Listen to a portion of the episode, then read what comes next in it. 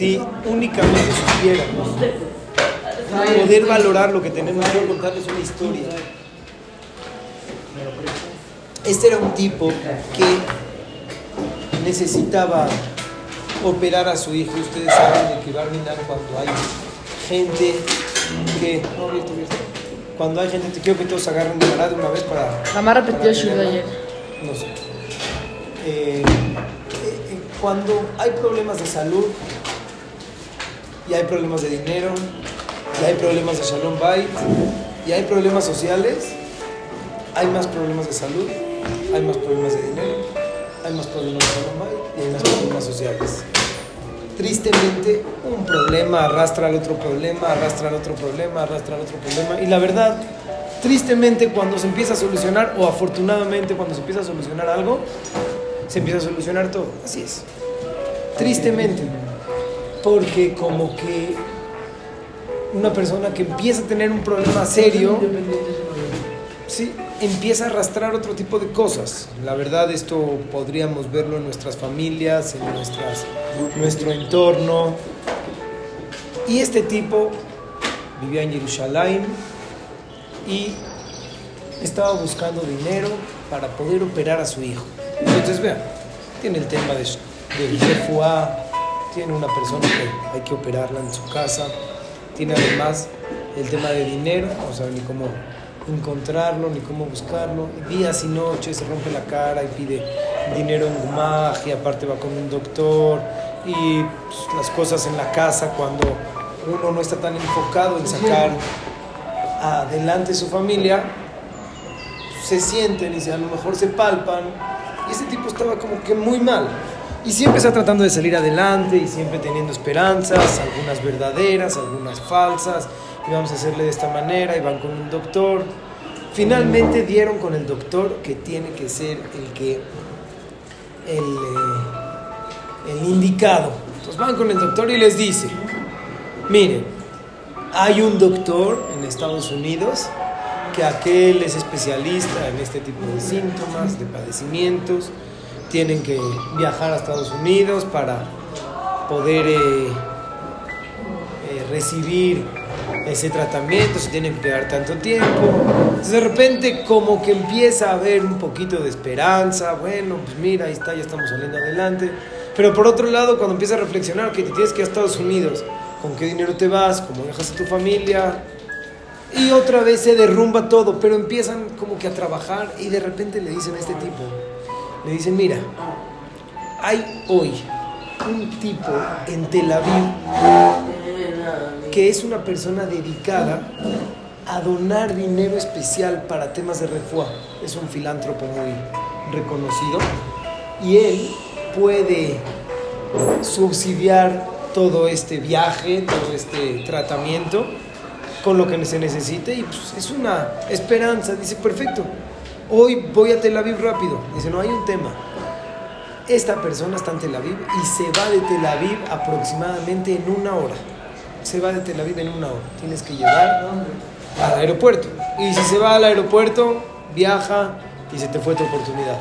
O sea, empiezan a ver esos giros y altibajos en la vida. Por un lado, no hay que hacer con el niño. Por otro lado, sí hay que hacer. Por otro lado, Estados Unidos. Por otro lado, el dinero. Por otro, una hora, él dice, bueno, pues es mi esfuerzo. Entonces voy a hacer lo que tengo que hacer. Se sale de su casa, agarra las cosas que tenía que agarrar para demostrarle, para enseñarse el diagnóstico del doctor se lleva la cartera, para un taxi, vamos a Tel Aviv. Entonces le dice, sí, pero ahorita hay mucho tráfico, no sé qué. Le dice, sí, sí, por favor, no te preocupes, pero me urge ir a Tel Aviv. ¿Ustedes saben cuánto tiempo se hace de carretera, de camino de Jerusalén a Tel Aviv aprox? 50 minutos, una hora. Llega el israelí, le dice, por favor, me urge ir a Tel Aviv, pero el conductor, el chofer, se ponen fieras cuando le dices que llevas muchísima prisa y le empieza a gritar, no, estás loco, ¿qué te pasa? No vamos a poner en peligro, por favor, me urge. Y le empieza a platicar, mira, tengo un niño, tengo que hacerle así. Esta persona le dice, por favor, vamos con todos. Empiezan a matar todo el camino y había tramos de que tuvieron que acelerar muchísimo, pusieron en peligro sus vidas, pusieron en peligro las vidas de los otros conductores que estaban en la carretera, habían lugares de tráfico, de embotellamiento. Finalmente llegaron a Tel Aviv, pero había pasado como hora y diez, hora y cuarto desde que le dijeron al tipo. Toca la puerta de este filántropo, le abren la puerta y dice, sí, vengo a ver a tal persona. Le abren la puerta y le dicen, ya se fue. En ese momento se le empieza a derrumbar todo su mundo alrededor de él. Y él dice, a ver, a ver, a ver, ¿qué, qué, más puedo hacer? ¿Qué más puedo hacer? No tengo ni esperanzas, no tengo dinero, no, no hay ya, ya no hay nada. Me rompí la cara en venir para acá, aparte, encima de todo, puse en peligro mi vida, la vida del conductor, la vida de todos los que están, porque le dije que vaya rapidísimo, podríamos chocar y podría estar peor. Y se vienen a la mente todos sus responsables. Ahorita estás en Tel Aviv, tirado, sin hacer nada, dejaste lo que tienes que hacer en Jerusalén, todo para nada. Esa persona se empieza a sentar en el, en el, en el sillón así tantito, a, como que se empieza a marear, se le empieza a bajar la presión y otra vez se le vienen los pensamientos, todos los problemas que tiene, se empieza a marear y alguien de los que estaban ahí vio que se estaba mareando. De repente llega alguien, le trae una, un vaso de agua. Y dice, bueno, a ver, despiértate, no, sé, no sabía ni qué estaba pasando el otro tipo. Le dice, bueno, tranquilo, despiértate, toma un vaso de agua. Agarra el vaso, lo agarra así y en ese momento él se detiene, bueno, tengo que decir la verajá, ¿no? De repente, de repente en ese momento se detiene y dice, espérame, espérame, ¿qué estoy, qué estoy haciendo? Estoy diciendo una verajá por un vaso de agua. A ver, vamos a detenerte. Detente a reflexionar. Baruch Atashem, Eloquenu Mihiyavid A ver, bendito tu Hashem. Hashem es aquel que creó, imagínate ahorita, ponte en la mente cuando hizo esa creación que creó todo el mundo, que estaba todo babón, que las aguas, ahí estaba Hashem, fue él, que Adán, que Echadat, que este, eh, Noah, que el diluvio, Hashem lo mandó, se reventó. Yo a aquel estoy hablando, aquel, aquel mismo le estoy hablando. Que el Mabul, que Abraham, que el Kibshan, que Yitzhak, la Keda, Jacob, Yosef. Empieza a reflexionar todo. O sea, es aquel Hashem, de, aquel estamos hablando de aquel, aquel que conoció a todos, de Abraham, de Yosef, de Mitzrayim, de Moshe, de Matan Torah, de todo de que llegaron a Israel, del Betamigdash, cuando sacrificaban animales, sacrificaban a aquel mismo que le estoy hablando. No es que me puso a su secretario, o no es que me puso a otro, y después aquel que destruyó el Betamigdash, aquel que hizo, que llevó el segundo Betamigdash, que también lo destruyó, que los llevó en el Galut, que todos los milagros que han escuchado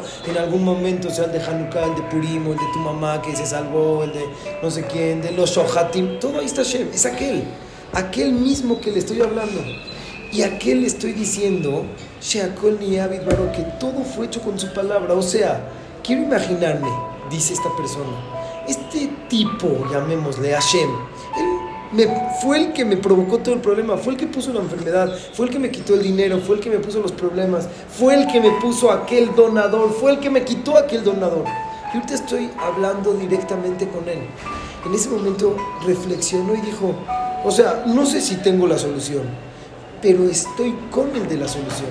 Me rompí la cara para llegar con aquel donador y yo pensé que la solución iba de él, pero tampoco. A lo mejor por alguna razón me decía que no. Pero seguro la solución aquí está con Hashem. La verdad me gustan las historias que no acaban en final feliz o que no sé. Aquí acaba la historia. No sé si después hubiera estado padre y saliendo de ahí encontró un maletín de dinero y cuando llegó a su casa el doctor dijo que la enfermedad se había ido y desde ahí empezó a crecer y se hizo un, millonario y un jajá muy grande que pudo. Pero no acaba así la historia. No sé, cómo, no sé cómo acaba. Pero la historia, a lo mejor también, pero la historia acaba en aquella reflexión en aquel momento que lo hacemos con la shigra, les dije cuál es esta palabra shigra el otro día. Shigra es rutina. ¿Cuántas veces dices la veraja de Jacob? ¿Cuántas veces tienes algún problema y tratas de solucionarlo por otro lado? ¿O cuántas veces simplemente como que desprecias lo que estás haciendo día a día? Cuando sabes que estás, me callé melolam, si hoy vas a estudiar un shigra, vas a ver la dejía del tirutz, de abayé de los metavi ¿Por qué lo desprecias? A lo mejor aquel mismo Hashem, él fue el que dijo que Atame Kayem et Shabbat Shalom.